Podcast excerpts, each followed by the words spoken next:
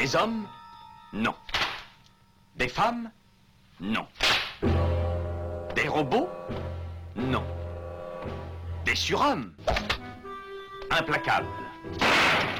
Insaisissables. Invincibles. Insensibles. Aux ordres d'une super organisation criminelle.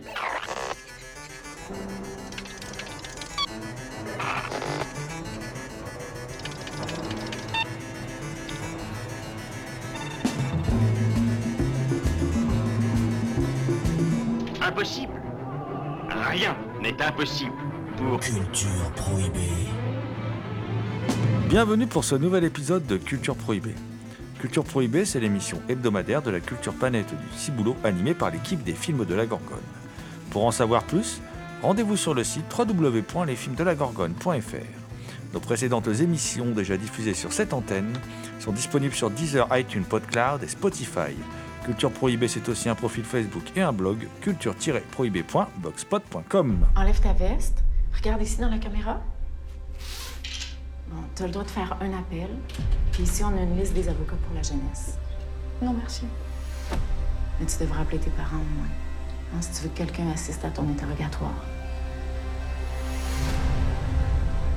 T'as enfreint la loi pour ton frère. Ouais, Justin. Tu as aidé un petit criminel à gravir les échelons du crime organisé, c'est ça? Tu sacrifies ta liberté pour lui. Je suis solidaire de ma famille. Peu importe ce que tes frères ont fait. Tu t'embarques dans quelque chose de pas mal plus gros que tu penses, ma petite fille.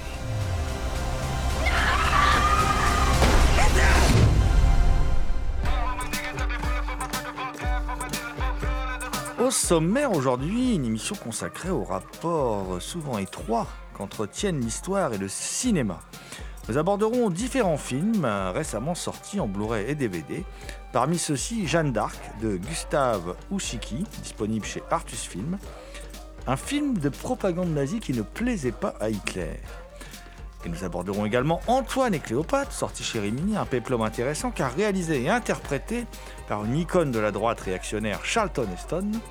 Nous aborderons également Soy Kuba de Mikhail Kalatozov, édité par Potemkin, et le coffret réunissant les œuvres de jeunesse de Miloš Forman, signé Carlotta, soit deux points de vue, on va dire, divergents sur le communisme à la Staline. Enfin, deux œuvres plus récentes qui éclairent de nombreux débats agitant actuellement notre hexagone. Euh, Petit pays d'Éric Barbier, sorti chez, chez Pathé, d'après Gaël Faye, hein, con- concours des lycéens en 2016, qui est disponible au livre de poche, ça c'est pour ceux qui sont complétistes, et dans lequel il est question du génocide rwandais, et Antigone, de Sophie Dérap, qui n'est pas un film français, qui est, qui est un film euh, canadien, qui est paru chez les Alchimistes Films, dans lequel il est question d'immigration et de bavure policière, sujet d'actualité, j'ai envie de dire, un peu dans le monde entier euh, actuellement. Pour causer lien entre histoire et cinéma, je suis aujourd'hui accompagné de mes chroniqueurs historiques, eh oui, à savoir Damien Demet, dit la bête noire de, de Compiègne, un archéologue animal en quête de cultures souterraines et oubliées. Bonjour Damien. Salutations à toutes les entités conscientes qui nous écoutent. Également présent dans ce studio, euh, ben, c'est un peu le Alain Decaux de, no- de notre émission, voilà, en plus jeune, je vous rassure. Euh, alors, par contre, c'est un Alain Decaux qui se transformerait chaque nuit de pleine nuit en loup-garou Picard. Vous avez deviné, je veux bien sûr parler de, Thomas Roland qui enregistre euh, régulièrement à l'écoute du cinéma qui est diffusé sur RCA et qu'on vous invite à, à écouter. Bonjour Thomas. Bonjour Damien, bonjour GG et bien évidemment bonjour à toutes.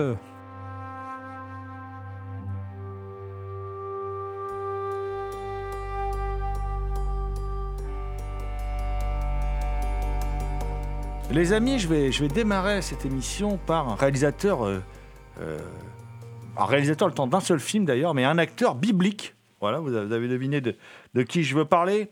Je veux bien sûr parler de Charlton Heston. Eh oui, Charlton Heston, les dix commandements, Bénur. Eh oui, ça rigole pas, c'est Charlton Heston. Euh, immense, immense acteur américain. hein, parce que ces errements politiques ne doivent pas faire oublier l'immense acteur qu'il était. Euh, ceux qui l'ont vu dans Soleil Vert se rappellent, se rappellent de, sa, de sa prestation euh, avec émotion Euh, ou sont encore ceux qui l'ont vu dans La planète des singes de Franklin G. Schaffner. Les amateurs de, de fantastique, de, de- SF, voilà, savent qu'il a tourné quand même dans, dans- dans des films passionnants. Ce qu'on sait moins, ce qu'on sait moins, c'est que Charlton Heston a réalisé un film, voilà, qui a été vraiment un film qui a été énormément critiqué, qui a été voué aux gémonies hein, dès sa sortie, qui est Antoine et Cléopâtre. Un, péplum de, plus de 2 heures, 2h20 comme ça, qui est sorti en 72 et qui réunit donc euh, bah, dans les rôles titres hein, euh, Charlton Heston et Hildegard Nell. Il y a aussi Eric Porter, alors ça se passe après la mort de Jules César, Marc-Antoine, euh, Marc-Antoine qui est donc, qui est donc comment dire, Charlton Heston, hérite d'une partie de l'Empire romain, dont l'Égypte évidemment, et il tombe sous le charme de, Cléopâtre. Et euh, les affaires de l'État vont, le rappeler à Rome. Et Marc-Antoine se marie avec la sœur de son rival Octave. Et Cléopâtre, elle n'aime pas du tout. Et elle va tout faire pour regagner le cœur du brave Charlton Marc-Antoine Eston. Voilà. Alors, là où le film est intéressant, euh, c'est que, euh, alors déjà, il choisit une actrice qui est Hildegard Nell, qui est une belle femme, mais qui est loin du, de la représentation classique de Cléopâtre, femme sexy, tout ça, comme on a dans beaucoup de films, dévoreuse d'hommes et tout ça. Là, on a euh, une Cléopâtre plus humaine, plus intéressante. Dans, les seconds rôles, on a un Lépidus incarné par Fernand Doré, qui est aussi un personnage très, très, très intéressant, en fait. Et ce qui est intéressant, c'est que le personnage de Cléopâtre est un peu montré. euh, Enfin, il, est montré d'une façon nettement plus moderne que dans les autres versions. Et euh, ça peut même évoquer par certains moments la, super série Rome, qui avait été arrêtée euh, voilà, pour cause de, de, décors qui avaient brûlé, je crois, quelque chose comme ça. Mais enfin, très, très, très bonne série Rome, euh, qui donnait à voir une version, comment dire, beaucoup moins infantile de, de l'époque et beaucoup moins naïve. Et là, bon, là, faut pas s'étonner parce que bon, c'est la pièce de Shakespeare, hein, voilà, vous avez reconnu hein, Antoine et Cléopâtre. Et c'est surtout un scénario de, de Federico de, de qui est un qui est un cinéaste, ma foi, assez intéressant. hein, un- pardon, un scénariste, ma foi, assez intéressant. Et euh, la mise en scène, euh, la mise en scène de Charlton Heston sert bien, en fait, euh, le, scénario écrit par celui qui a écrit, bah, je sais pas, par exemple, euh, celui du, film de Baldi, les- un film de pirates, Les Pirates de l'île verte, qui a écrit aussi L'appel de la forêt de, de, Ken Anakin. Voilà. Euh, et euh, Heston, du coup, sert bien son scénario, mais surtout sert bien ses acteurs. C'est-à-dire qu'il y a une mise en scène assez classique, sans génie, hein, par contre, faut bien le dire, mais assez classique, avec par moments des montées de violence très étonnantes. Il y a des scènes de combat qui sont très très violentes. Il y a un moment un bras arraché, voilà, il y a des choses comme ça, c'est assez étonnant. Et le film, en fait, là où il est aussi intéressant à analyser, c'est parce que c'est l'année où Heston, Charlton Heston, est passé de grande icône de gauche à, icône de droite, en fait. Voilà, c'est... il n'est pas encore à l'époque euh, euh, pro-life et à la NRA, euh, voilà, euh, comme il le deviendra ensuite. À l'époque, il est passé par toutes les phases, voilà, du parti, par toutes les strates du Parti démocrate. Il a dirigé le syndicat des acteurs. Il a fait plusieurs mandats d'ailleurs. Euh, c'est comme ça qu'il est devenu pote avec Ronald Reagan. Ronald Reagan qui avait aussi une grande, euh, qui a joué un grand rôle aussi dans, le syndicat des acteurs américains. Et c'est parce qu'il est pote avec Reagan qu'il va basculer justement du côté républicain. Et puis après, qu'il va devenir totalement réac quoi, dans les, dernières, années, dernières années de sa vie.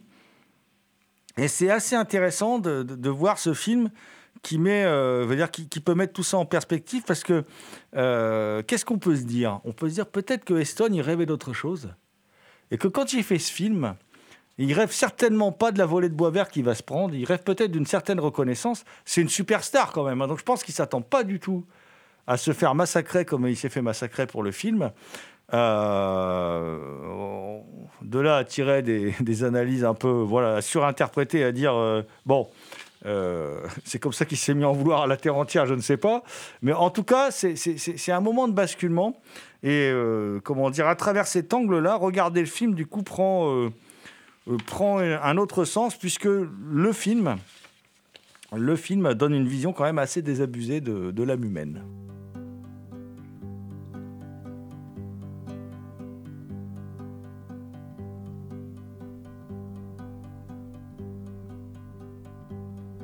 Now the flames, they followed Joan of Arc. As she came riding through the dark, no moon to keep her armor bright, no man to get her through this very smoky night.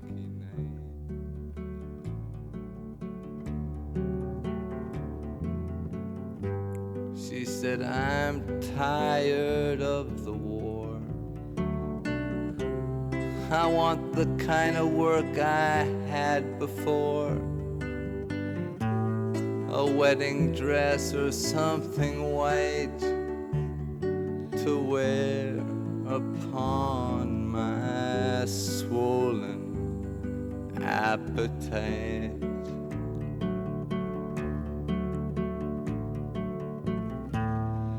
La la, la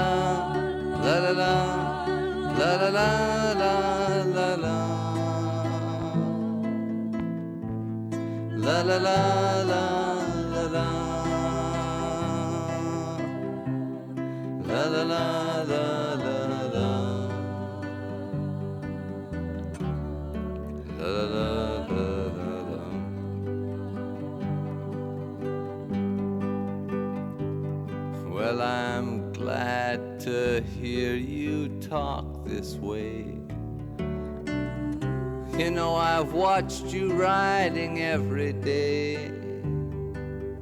And something in me yearns to win such a cold and lonesome heroine.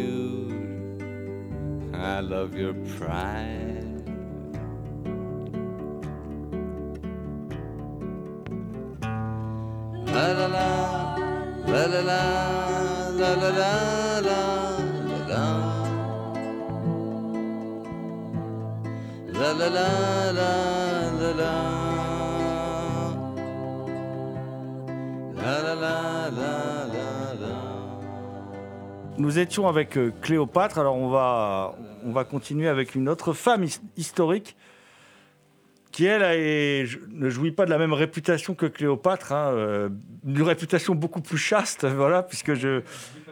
euh, voilà, je, je- je vais bien sûr parler de Jeanne d'Arc, de, de Jeanne d'Arc. Alors Jeanne d'Arc a été reprise à toutes les sauces, hein, on va dire ça comme ça, qui a été énormément adaptée au cinéma. Alors pour le meilleur, évidemment, hein, euh, en particulier, on va penser à Karl Theodor von Dreyer. Et puis pour le pire, hein, on va penser à Luc Besson, par exemple. Voilà. Donc euh, euh, elle, elle a connu diverses adaptations, diverses interprétations, diverses réécritures aussi. hein, euh. Et en 1935, dans une Allemagne qui essayait un peu de s'acheter une, une bonne conduite avec un, comment dire, un, Adolf Hitler chancelier, euh, on essaye euh, de produire des films pour se donner un peu une bonne image, parce qu'il y a les Jeux Olympiques qui arrivent. euh, bon, Hitler a pas encore mis au, enfin, n'a pas encore commencé réellement le pire de, à appliquer le pire de ses plans les plus dingues.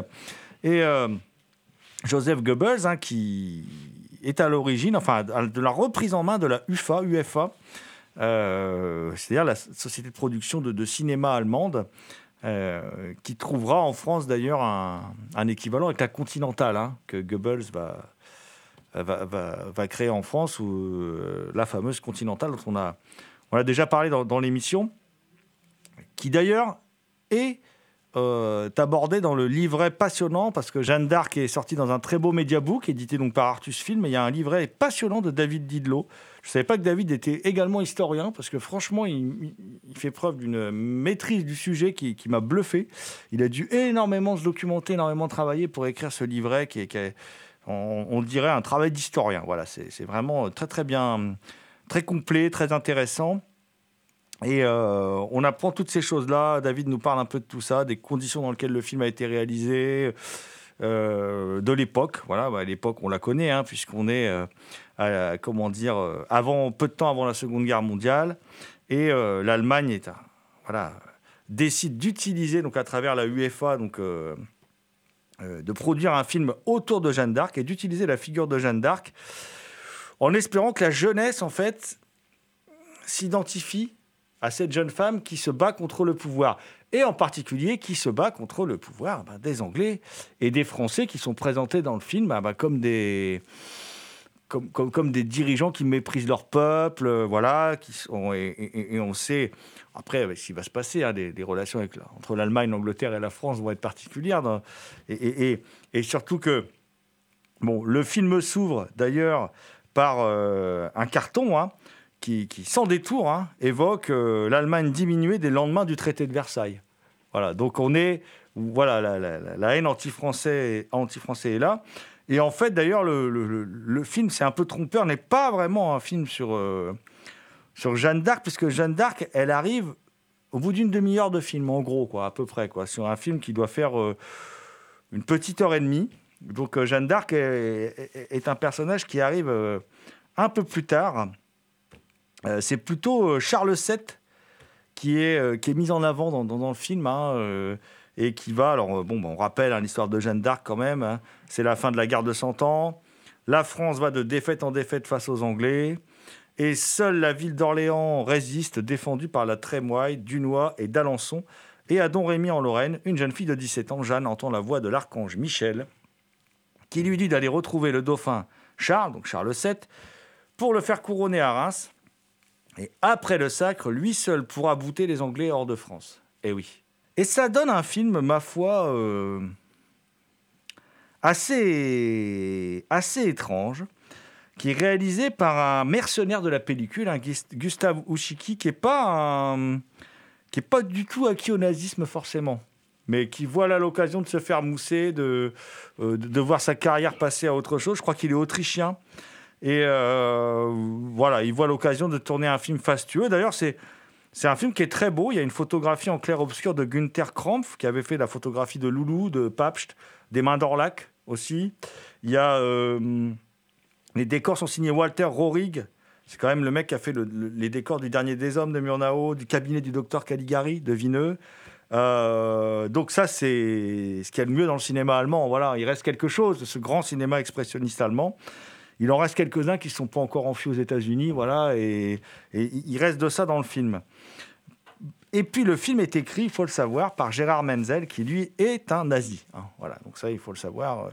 Alors, le film essaye d'avancer un peu caché, hein, puisqu'on n'est pas encore. euh, les théories ariennes n'ont pas encore explosé totalement à la face du monde.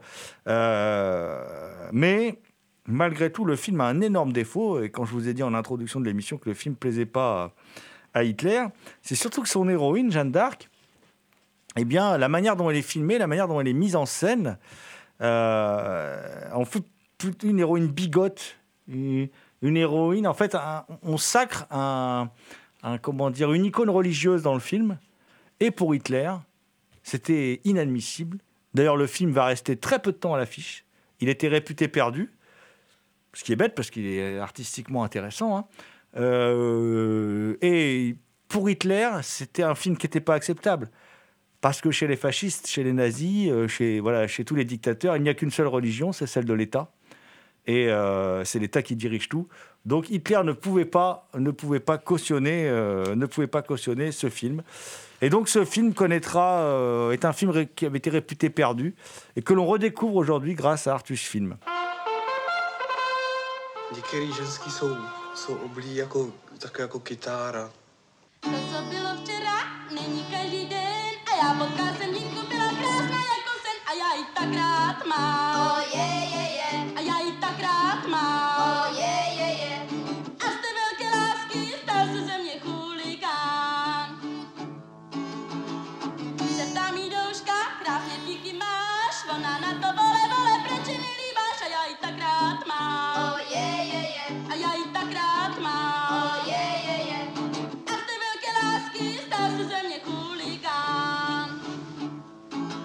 autre totalitarisme, j'ai envie de dire, le, stalinisme, par exemple, euh, pour, employer un, mot bien connu qu'on confond souvent avec le communisme d'ailleurs, euh, et euh, illustré, on va dire, en filigrane par un réalisateur euh, très intéressant, puisque un de nos réalisateurs fétiches, même s'il a un peu moins culture prohibée, mais enfin qu'on aime beaucoup, c'est Miloš Forman, mon, cher- mon cher Thomas.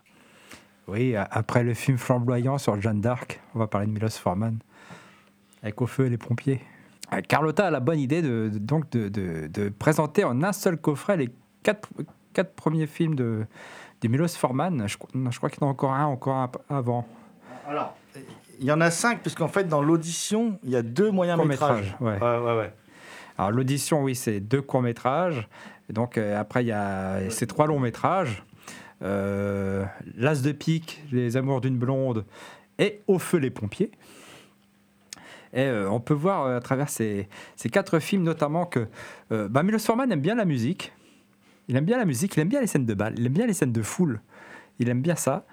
Et il, y a quelque chose qui revient souvent dans, dans ces films, même dans ces films d'après, comme je pense à Taking Off, et particulièrement à Taking Off d'ailleurs, c'est le conflit de génération. Là, c'est les jeunes qui veulent s'affranchir de leurs parents ou d'une certaine autorité euh, parentale, n'est pas forcément leurs parents d'ailleurs, mais tout du moins, c'est il y a- très clairement un conflit de génération, euh, une, sorte de passation de, de d'idéologies différentes où les jeunes veulent veulent bah, pouvoir vivre leur vie euh, sans forcément suivre ce que leurs parents leur disent de faire, etc. etc. C'est particulièrement prégnant dans, dans Les Amours d'une blonde, je trouve. Dans ce film-là, on voit vraiment l'influence que, que veulent avoir justement les parents sur leur fils, sur leur fils qui a rencontré cette jeune femme à qui il raconte des conneries d'ailleurs, hein, à qui il fait croire la lune, etc. Et qui, euh, elle, euh, quitte son, son internat, hein, c'est une sorte d'internat où elle est, où elle est couturière, ou euh, enfin une usine où, où, il y a un internat, etc. Où elle est couturière, et puis elle croit à ces, histoires. Donc il y a, aussi ce- cette critique du, patriarcat. hein. C'est très à la mode comme mot, mais il y a cette critique aussi du patriarcat, dans- notamment dans Les Amours d'une blonde. Et c'est ce qu'on retrouve aussi dans Au feu les pompiers, avec euh, ces vieux pompiers là euh, qui organisent un, bal et qui sont complètement libidineux en plus. Ils font, quoi? Ils font, euh, ils font passer un, concours de Miss à des jeunes femmes, ils les convoquent dans leur bureau juste pour les mater et ils sont complètement has ils sont complètement à la ramasse. Et ils se rendent pas compte euh, du temps qui a passé et que les choses ont aussi évolué, que eux ne sont plus dans le coup. quoi. Donc ce sont des films aussi, surtout Au feu les pompiers. Au feu les pompiers est un film très drôle, très caustique. Euh, c'est son premier film en couleur aussi d'a- d'ailleurs. Ce sont surtout des films aussi où il y a un mélange particulier entre entre l'humour et, la tristesse. Quoi. Il y a, c'est vraiment un ton particulier. Forman, c'est un immense metteur en scène.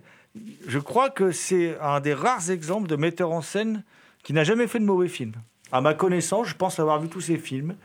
Euh, il a jamais fait de mauvais film. Tout ce qu'il a fait aux États-Unis, c'est excellent aussi. hein. Alors, tout le monde le connaît pour Vol au-dessus d'un de coucou, Amadeus, euh, the Moon, c'est génial. Enfin bon, voilà, c'est vraiment un grand metteur en scène. Euh, Larry Flint, qui, qui est décédé il y a peu de temps d'ailleurs, qu'il a très bien aussi, euh, un très bon biopic. Puis faire des bons biopics, c'est quand même pas donné à tout le monde, hein, parce que 9 fois sur 10, c'est quand même des films nazes, pour dire. Voilà. Et, Forman, c'est à la fois un grand technicien, quelqu'un de très fin intellectuellement. Alors, on fait les pompiers, c'est assez rigolo. Il faut savoir que ça a déclenché une grève générale des, des pompiers là-bas, enfin, qui voulaient. Ça a failli déclencher une grève générale des pompiers. Le film date juste, juste avant 68. Et euh, on sent poindre la révolution. C'est son dernier film d'ailleurs. hein. Après, il, il s'en va, euh, il quitte le pays parce qu'il n'est plus le bienvenu. Euh, Forman, quand même, qui est euh, dans la même classe, je crois que Vaclav Havel en plus. Enfin, je crois que c'est vraiment euh, c'est c'est assez incroyable. Et, et en fait, tous ces vieux libidineux, en fait, c'est c'est les staliniens, quoi. C'est l'État totalitaire euh, communiste. Et euh, évidemment que ça plaît pas du tout au pouvoir, ces films. Et que sous... les gens vont voir ça au cinéma en plus nombreux parce que ça les fait rire. Sauf que derrière, on se moque du régime en place. Qui est incapable de prendre soin de la population d'ailleurs. Qui est incapable de, de prendre en charge la population, de, de s'occuper d'elle, de, les, de, de, de- de régir la, la ville comme il faut. quoi. Et d'ailleurs, le film euh, est produit par Carlo Ponti. Et Carlo Ponti n'a pas du tout aimé. Autre film, euh, alors là, on peut le dire de propagande communiste, même si, quand on lit bien entre les lignes, il y a certains moments où le réalisateur Mikhail Kalato- Kalatozov se permet finement quelques petites critiques, finement, mais bon, bon, quand même, ce qui ce qu'on retient le plus, c'est le côté propagandiste quand même. C'est le fameux Soy Kuba, un film de 1964 que Potemkin vient de ressortir dans une très belle copie. Et bon, c'est un film qui, alors, selon mon humble avis, contient parmi les plus beaux plans de l'histoire du cinéma. Il y a certains plans qui sont incroyables. C'est un véritable euh, prodige. À l'époque où les caméras, quand même, pesaient le même poids que moi, à peu près, et où la Steadicam n'existait pas, quand même, faut le dire. Euh, et euh, ce film, Thomas, bah, de quoi ça parle, Soy Cuba Ça parle de Cuba, ça parle de communisme. J'ai bien une petite idée, mais bon, euh, bon en plus, je l'ai vu, alors je triche un peu, mais bon, Thomas, dis-nous un peu, toi, comment dire, ton sentiment sur ce Soy Cuba Soy Cuba, c'est la révolution cubaine. Voilà, c'est euh, un film de propagande euh, à travers euh, la description de la révolution cubaine. Alors évidemment, euh, c'est- il y a un parti pris, un parti pris évident, mais bon, euh, Mikhail Kalatazov, il s'en foutait un peu. hein. Lui, ce qu'il voulait faire, c'était du cinéma avec son avec son directeur de la photo. Et euh, donc c'est un film qui est découpé en quatre parties. C'est un film à sketch, alors donc euh, qui présente les méchants américains qui viennent euh, euh, prennent du bon temps à Cuba, c'est-à-dire euh, boire des coups dans des boîtes de, luxe, puis partir euh, s'amuser avec des prostituées, euh, qui elles vivent euh, vivent dans des quartiers, euh, dans des bidonvilles. La deuxième partie montre les paysans qui sont exploités par les méchants propriétaires, hein, les, agriculteurs de, canne à sucre, hein, les cultivateurs de canne à sucre qui sont euh, vraiment exploités par les méchants propriétaires. La troisième partie présente de jeunes révolutionnaires qui euh, euh, prônent la révolution euh, à la Havane. hein, en, tractant ou même en, voulant assassiner le chef de la police. Et la quatrième partie, c'est l'engagement. C'est l'engagement dans, dans, dans la rébellion euh, aux, côtés de, de Fidel Castro et de Che Guevara. Bon, l'aspect propagandiste, hein, comme je le disais, euh, Mikhail Kalatazov s'en tape un peu. Ce qu'il veut faire, lui, c'est du cinéma avec euh, son, directeur de la photo, Sergei Ouroussevski. Alors, ils ont une, ils ont une, une- théorie particulière, c'est euh, la caméra, c'est, elle exprime les sentiments des personnages. Et effectivement, c'est une caméra très expressionniste, qui bouge beaucoup, qui, qui décadre, euh, qui, qui fait défiler euh, sans arrêt. La caméra, elle est sans arrêt en mouvement. Et c'est un film qui présente aussi beaucoup de plans séquences. Mais alors des plans séquences, mais hallucinants. Il y a des trucs, je ne sais pas comment ils font. Il y, a, il y a une caméra, à un moment, elle passe dans une pièce. Elle suit toute la pièce, puis elle va dans la rue. Mais elle est quand même à 20 mètres du sol. Et je ne sais pas comment ils font ça. Elle filme la rue en étant à 20 mètres du sol. On voit la caméra avancer, on voit pas de rail. On la voit avancer dans le vide. Et je ne sais pas comment ils font ça. Et le film, c'est que des prouesses techniques comme ça. C'est que c'est du cinéma, quoi. Et donc, euh, avec, euh, c'est un superbe noir et blanc, hein, avec une utilisation des décors euh, incroyable. Notamment, je pense à la boîte de nuit où, la caméra elle bouge très vite, elle fait des filets très très très rapides, etc. Et euh, bah, ne serait-ce que le plan d'ouverture après le générique. La caméra passe d'étage en étage et puis elle se termine dans la, dans la piscine, dans l'eau dans la piscine. C'est vraiment un film qui est, euh, euh, pour l'époque, c'est vrai, qui est, très étonnant au niveau de la technique. D'ailleurs, Martin Scorsese, c'est un, de ses- un de ses films préférés. hein. Et il dit que si le film avait eu plus de succès à l'époque, s'il avait été plus distribué, il aurait changé la face du cinéma.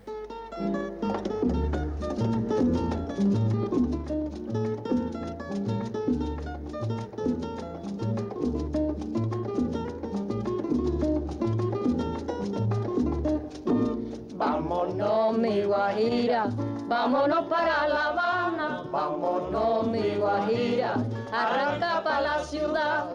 A mí me gusta el guateque y échale a mi gallo ron, la marca en el bajareque y tu cintura Pablo, ven acá, anda. en el bajareque y tu cintura son. Vámonos, mi guajira, vámonos para La Habana, vámonos, mi guajira, arranca para la ciudad. El vaivén de tu cintura tiene mejor el sabor, tiene la pulpa madura y el golpe de tu pilón. Prepárate la montura para montarte en el son.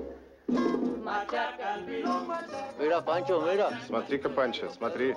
Дети старого Педро. Похоже, дела у них идут хорошо.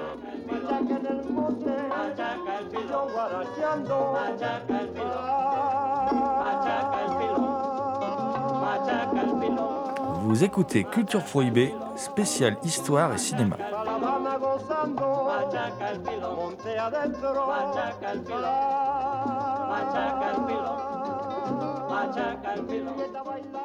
C'est vrai qu'on assiste beaucoup dessus, mais les plans sont vraiment incroyables. Euh, le plan séquence du début est, est impressionnant, vivant, opulent. Les mouvements de caméra sont absolument géniaux, euh, ce qui donne des plans et une photographie tout aussi imprévisible que majestueuse. Euh, le film inonde aussi de musique, ce qui, ce qui permet à la caméra de valser et de l'accompagner. Il y a vraiment aussi une opposition qui est justement bien montrée entre ce côté euh, richesse euh, colonisatrice qu'ont les Américains qui sont à Cuba et la pauvreté infligeante avec la question d'injustice et tout. Et ce qui est intéressant à travers les scénettes, c'est que d'une certaine façon, comme tu l'as dit Thomas, euh, ça se suit, c'est-à-dire qu'au début, avec la première scène, on découvre plus ou moins euh, l'injustice. La deuxième, on se rend compte que l'injustice, en fait, euh, a touché les parents et aujourd'hui retombe sur les enfants. Dans la troisième, on voit justement le monde étudiant qui essaye de qui bouillotte contre ça et qui euh, complote. Et la quatrième euh, scénette, c'est euh, l'attaque des civils qui conduit à leur engagement, c'est-à-dire qu'ils sont bombardés et, plus tard ils rejoindront, rejoindront les forces de rébellion, ce qui est encore quelque chose qu'on a aujourd'hui. Et c'est un film qui est super bien monté, dont vraiment on redit constamment, mais c'est vrai, les plans sont vraiment incroyables. C'est-à-dire que si ça avait été un film muet, qui est presque le cas, le film aurait été euh, tout aussi incroyable. Et c'est un film qui donne quasiment envie de faire la révolution. Alors, ce qui est intéressant avec ce film, euh, parce que Kalatozov, pour moi, c'est un grand réalisateur oublié, en fait. C'est-à-dire qu'on parle toujours de Eisenstein quand on parle de cinéma russe. Et en fait, je trouve que l'élève dépasse le maître. Enfin, je sais pas quel âge ils avaient, s'ils avaient une différence, si Kalatozov est plus, plus jeune que Eisenstein. Mais par exemple, Eisenstein, c'était le roi du, des gros plans sur, les visages. Et je trouve que lui, il fait encore des plus beaux gros plans. Et puis, il y a, euh, alors vous avez cité beaucoup de plans. Moi, il y, a- il y a un plan que je retiens, c'est aussi le plan du paysan, là, euh, dans son champ, là. euh, bah, incroyable, incroyable. Quand, quand il coupe Ah oui, la, la mais- canne, c'est incroyable. Enfin, il y a une contre-plongée et il y a un jeu. Il joue aussi très bien, parce que ce qui est un truc qui est pas simple. Il joue très bien avec les contre-jours aussi. Il y a énormément de plans en contre-jour, euh, mais qui sont magnifiques. hein. Voilà. Bon, tu parlais de Scorsese, euh, Thomas. et Scorsese, il le, dit tout de suite dans, les bonus de cette édition euh, Potemkin. C'est lui d'ailleurs qui avait, euh, Scorsese, qui avait, comment dire, euh, en gros, qui est un peu à l'origine hein, du retour en grâce de ce film. Euh, lui, il élimine tout de suite la, partie propagande du film. Quand on lui parle de la partie propagande, il dit, oh, bon, c'est juste l'un des plus grands films de l'histoire du cinéma. Et il a raison, en fait. Soy Kuba, c'est l'un des plus grands films de l'histoire du cinéma. Donc, qu'est-ce qu'on peut vous dire de plus? Déjà, vous avez dit beaucoup de choses, les amis. Qu'est-ce qu'on peut dire de plus? Et en plus, dans le rapport qu'entretient l'histoire avec le cinéma, euh, je trouve que c'est aussi un des films de propagande les plus fascinants aussi de l'histoire du cinéma. Parce qu'en même temps, euh, le regard de, Kalatozov, il n'est pas euh, sur les Américains, au début, là, sur les Américains qui font la fête, tout ça et tout. c'est un regard qui n'est pas totalement accusateur. C'est-à-dire que cette, il regarde en même temps c'est- cette, forme d'hédonisme quelque part, et euh, on comprend qu'il y a des doutes dans la tête de Kalatozov, la manière dont il les filme. Et ça, c'est vachement intéressant, je trouve. Voilà. Même si le film a des lourdeurs propagandistes par moments, il y a quand même, pour moi, c'est vraiment un film immense. Bah, le, personnage incarné par Jean Bouise, déjà, n'est pas, n'est, pas euh, monolithique. Quoi. Est- c'est vrai qu'un personnage qui a des doutes, qui a du mal à suivre ses copains, puis finalement, il se laisse aller. Euh, il n'avait pas l'intention de profiter euh, d'une jeune femme, euh, de sa pauvreté, pour passer la nuit avec elle, etc. etc. Et- mais il y a aussi ce regard très mélancolique aussi, notamment par l'utilisation d'une voix off qui incarne Cuba, hein, d'où le titre Soy Cuba, par l'intermédiaire de cette voix off aussi, qui est quand même un, un petit peu un contrepoint aussi à l'effet propagandiste du film, notamment je pense à ce mouvement de grue quand Jean Bouise s'éloigne, euh, dans, se perd dans, dans le bidonville, où là, je veux dire, où est la propagande? La propa- Où est la propagande pro-communiste vu qu'on voit les gens dans la misère? Et pas seulement à cause des Américains. Euh, voilà. Il y, a, des choses comme ça dans le film, très intéressantes. Et de toute façon, euh, Kalatozov voulait faire du cinoche. hein. Et, il en a fait, parce que là, on a. bon, on dit toujours, si vous partez sur une île déserte, bah, il faut au moins, dans les films qu'on prend, on est obligé de prendre celui-là. hein, parce que pour expliquer ce qu'est le cinéma, euh, bon, euh, je crois que. Soy Cuba, ça se pose là. Cuba n'est pas un pays immense en superficie, hein, et ça tombe bien parce que Damien, tu, vois, tu voulais nous parler d'un film, je suis le roi de l'enchaînement, vous parler d'un- d'un d'un film qui s'appelle Petit Pays, euh, adapté par Éric- Barbier du livre d'un petit phénomène, Gaël Faye, hein, qui est qu'en dehors d'être le sosie officiel de Stromae, est un peu un touche-à-tout de, de génie, je ne sais pas, parce que je sais pas exact, je suis pas un grand connaisseur de ce qu'il fait en musique, mais en tout cas, il, fait plein de choses. Évidemment, il fait des tubes en musique, il écrit des bouquins qui reçoivent des concours, euh, et il inspire des films. Bon, c'est plutôt pas mal quand même. Petit Pays, c'est le dernier film que j'ai pu voir en salle avant euh, le second confinement.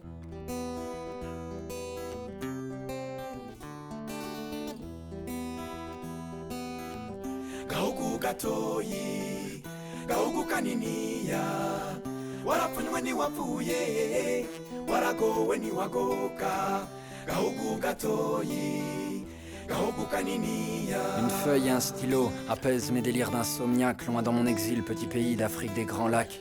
Remémorer ma vie naguère avant la guerre, trimant pour me rappeler mes sensations sans rapatriement. Petit pays, je t'envoie cette carte postale, ma rose, mon pétale, mon cristal, ma terre natale.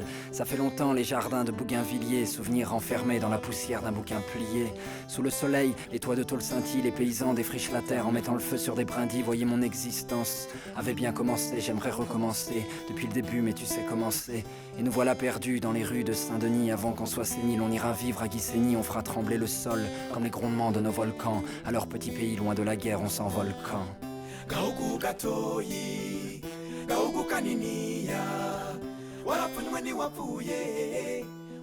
Petit Pays, c'est le dernier film que j'ai pu voir en salle et j'en suis extrêmement heureux. Comme tu as dit, il est réalisé par Éric Barbier et adapté euh, du roman de Gaël Faye qui a été euh, prix Goncourt des lycéens en 2016. Alors, je suis extrêmement heureux de pouvoir parler rapidement de Gaël Faye dans Culture Prohibée parce que je ne pensais pas que ça pourrait se produire un jour, ce qui prouve que tout est possible. Et c'est un de mes musiciens préférés qui, encore une fois cette année, a été nommé aux Victoires de la musique. J'ai découvert sa carrière euh, de manière assez drôle en même temps que Donald Clover, aka Childish Gambino, qui a sorti il y a quelques années Vices America. Gaël Faye, je l'ai découvert à travers son, justement le succès qu'il a avec son prix Goncourt et notamment à travers sa lecture qu'il a eu euh, sur France Culture. C'est une œuvre d'abord qu'il faut préciser qui n'est pas totalement autobiographique car il s'inspire seulement de ce qu'il a vécu dans son enfance. Pourquoi je vous parle de musique avant en soi de vous parler du film en soi C'est parce que le génocide rwandais, enfin le génocide des Tutsis, a une importance assez particulière chez moi. C'est que depuis tout petit, j'en ai entendu parler. J'en ai en- entendu parler d'abord à travers euh, la musique, c'est-à-dire à travers Corneille, qui, lorsqu'il a sorti ses morceaux, a parlé de son histoire. Alors, de quoi parle Petit Pays? Le Petit Pays évoque le pays même, c'est-à-dire le Burundi. On y suit l'enfance de Gabriel et de sa sœur, ainsi que de ses parents, un père français et une mère d'origine rwandaise. Il a un groupe d'amis et a une enfance heureuse jusqu'à ce que la réalité géopolitique vienne tout chambouler. La guerre civile burundaise, puis le génocide des Tutsis au Rwanda. Alors, les acteurs sont absolument géniaux et les enfants portent le film, mais de façon incroyable. C'est. Enfin, on a. Enfin, ils sont vraiment époustouflants dans ce qu'ils font et ils le portent y compris dans les moments très durs, ce qui donne euh, au film euh, une puissance et un, réalisme assez dingue. On vit le film. Euh, on est très proche des films qui évoquent euh, des massacres et des génocides, et par moments, j'ai eu les mêmes sensations que j'avais eues devant Requiem pour un massacre. Il y a une scène qui est filmée et qui est très intéressante, qui est que à un moment, euh, un des personnages évoque justement le génocide qu'il y a actuellement au, Rwanda. Et en fait, le personnage commence à parler, mais soudain s'arrête et c'est une voix off qui continue à raconter son histoire et la caméra se fiche sur cette femme, un peu comme euh, un témoignage qu'on aurait dans un documentaire. Et cette scène ne casse pas pour autant l'immersion du film. Ce qui est intéressant, c'est que il y a deux références qui sont faites à Gaël Faye directement dans le film, mais euh, qui sont faites justement uniquement à l'introduction, qui est le début de son morceau Petit Pays, et tout à la fin du film où en fait euh, le morceau est passé. Et je trouve ça intéressant et intelligent de du coup de ne pas l'avoir intégré dans le film en soi, même à la scène de fin où on a une version plus adulte. Le film est important car il permet de comprendre et de replonger dans la vie de l'époque et l'horreur du moment ou, simplement ce qui, ou de voir simplement ce qui se passe quand les gens haineux réussissent à diviser un pays. Après Petit Pays, qui re- relate, comment dire, des, des faits tragiques de notre histoire contemporaine, euh, on, va, passer maintenant à, un film qui, comment dire, euh, a des airs lui plutôt de, tragédie. euh, et un film qui traite euh, pas directement de faits réels, mais qui traite d'événements qui font, comment dire, l'actualité depuis maintenant quelques temps. Euh, bah, à savoir le sort qu'on réserve aux immigrés, euh, les bavures policières, enfin des thèmes comme ça qui sont abordés dans ce film donc, qui s'appelle Antigone, un film de, de Sophie Dérap, qui est un film récent d'ailleurs, euh, Thomas, et dont tu voulais nous parler. Euh, c'est une bonne surprise, une bonne surprise de, de- des films sortis, le, peu de films sortis dans les salles en 2020. Euh, c'est un film donc canadien de Sophie Dérap qui a déjà fait 6 ou 7 films auparavant, hein, qu'on ne connaît pas du tout en France, et qui débarque avec cette Antigone qui est un hymne, euh, un hymne à la rébellion, un hymne euh, à, oui, la, à la- rébellion, et qui adapte donc euh, cette pièce Antigone euh, de façon euh, très moderne. Antigone est une jeune femme qui est donc partie de la Kabylie euh, avec ses deux grands frères, euh, sa sœur et puis euh, sa grand-mère quand elle était toute jeune et donc pour vivre au Canada. Et un jour, l'un de ses frères est, assassiné, est tué, non, est plutôt tué par un policier et l'autre est incarcéré pour rébellion envers euh, le policier qui a tué euh, l'autre frère. Et donc elle va tout faire pour, euh, pour protéger son frère et sa famille au point de, de- de- de devenir hors la loi. Alors c'est un film qui, qui, qui n'est- pas manichéen, hein, qui n'est pas manichéen, qui est assez complexe, je trouve, car on apprend petit à petit des choses sur ces fameux, sur tous les personnages qui ne sont pas tous aussi, aussi sympathiques qu'on pourrait le croire au premier abord. Et je trouve que Sophie Dérap arrive à faire un film assez dynamique, euh, assez complexe, qui arrive à, changer sa, mise en scène. Par exemple, elle joue beaucoup sur l'imagerie des réseaux sociaux. C'est très dynamique. Et la façon dont elle utilise la musique aussi, je trouve ça. Je trouve que le film est assez original. Et pour moi, c'est l'une des meilleures surprises de l'année 2020 avec entre autres Mignonne et, et System K. Et je pense que c'est, pour moi, c'est une grande, découverte euh, qui résonne avec euh, l'actualité, avec euh, notamment euh, des immigrés qui, enfin des gens issus de l'immigration qui sont tués par la police dans divers pays du monde, etc. Il y, a, aussi le fait qu'ils sont orphelins parce que leurs parents ont été tués par des islamistes. qui, qui, comment dire, qui intègrent encore plus le, film dans, une actualité et, dans les débats qui agitent la société occidentale aujourd'hui, mais la société dans son ensemble d'ailleurs, hein, pas que occidentale, mais la société occidentale est celle que nous connaissons le mieux vu que nous y vivons.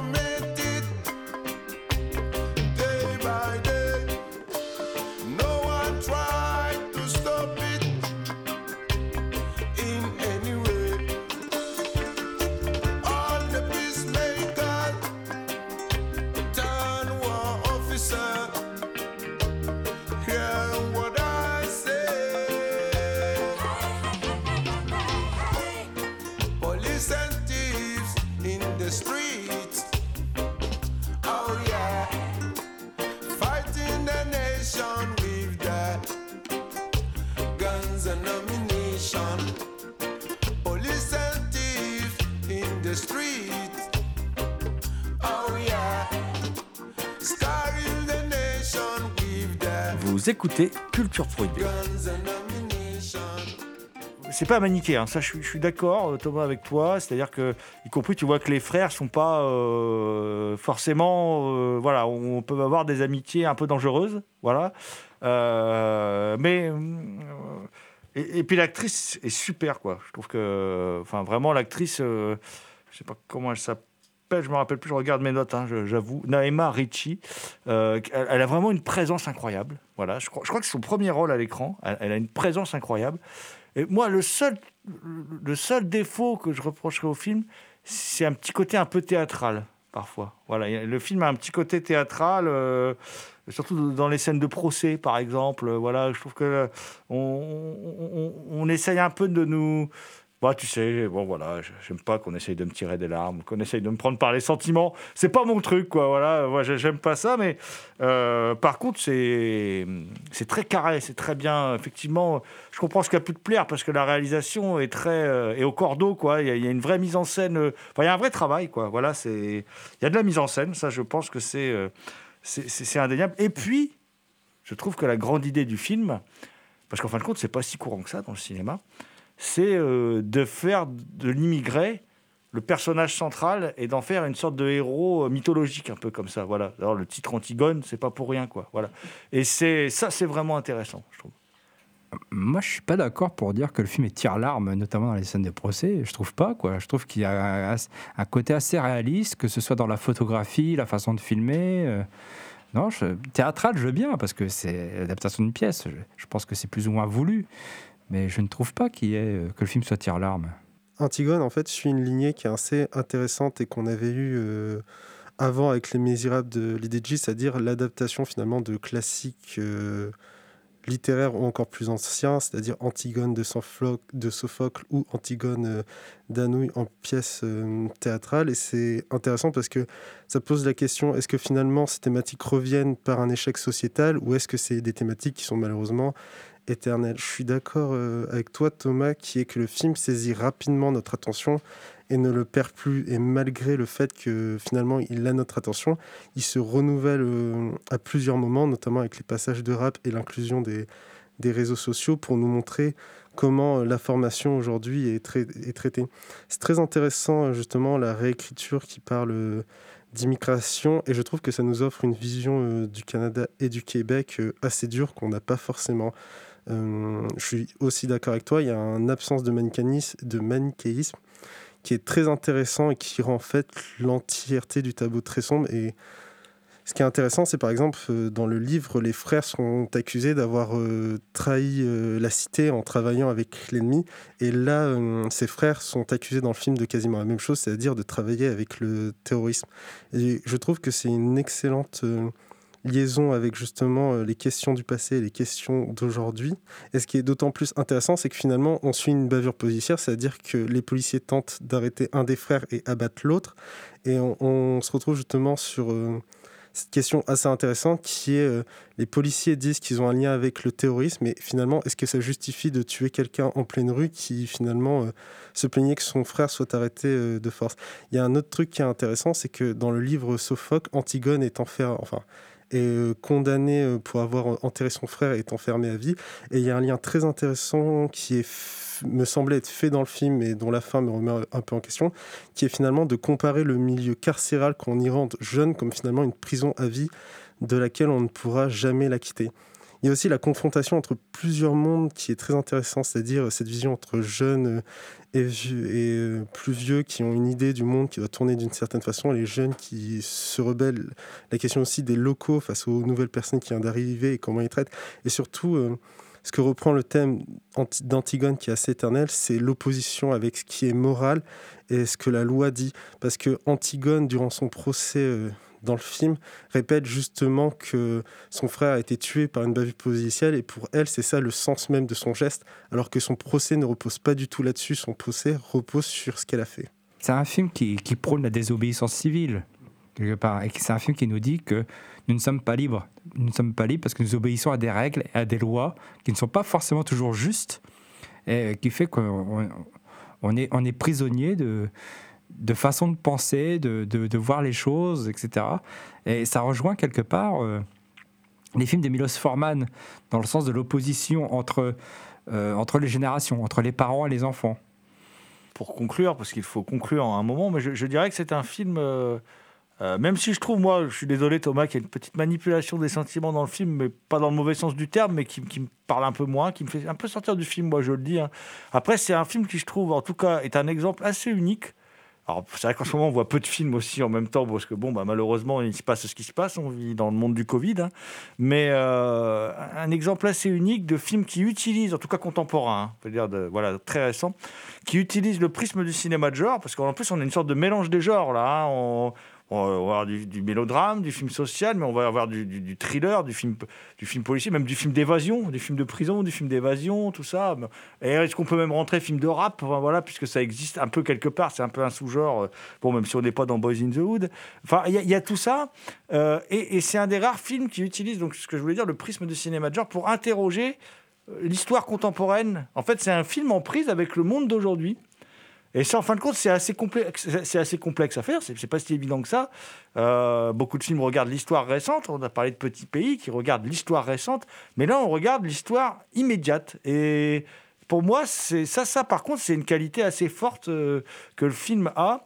euh, en termes d'écriture, c'est que par contre, effectivement, c'est un film assez brillant de ce point de vue-là, dans sa manière de dialoguer avec l'histoire. Et, c'est un film qui est complexe parce qu'il est sans angélisme, sans manichéisme, et quelque part, il est assez inconfortable si on épouse le point de vue du personnage d'Antigone. C'est pas très confortable comme film en fait.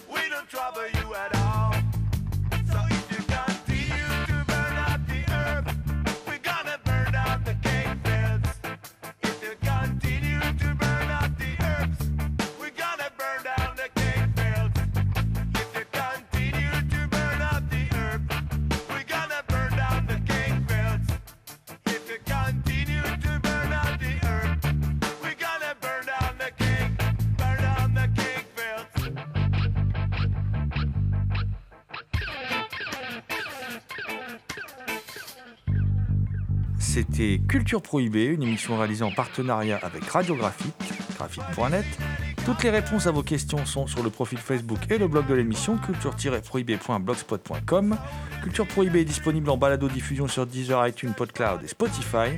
Culture Prohibée était une émission préparée et animée par votre serviteur Jérôme Poitier, dit la Gorgone, assisté pour la programmation musicale d'Alexis, dit Admiral Lee. Une émission animée avec Damien Demey, dit la Bête Noire de Compiègne, Thomas Roland, dit le Loup-Garou Picard, and the last but not the least. Je veux bien sûr parler de Léo Magnin à la technique. Salut les gens, à la prochaine.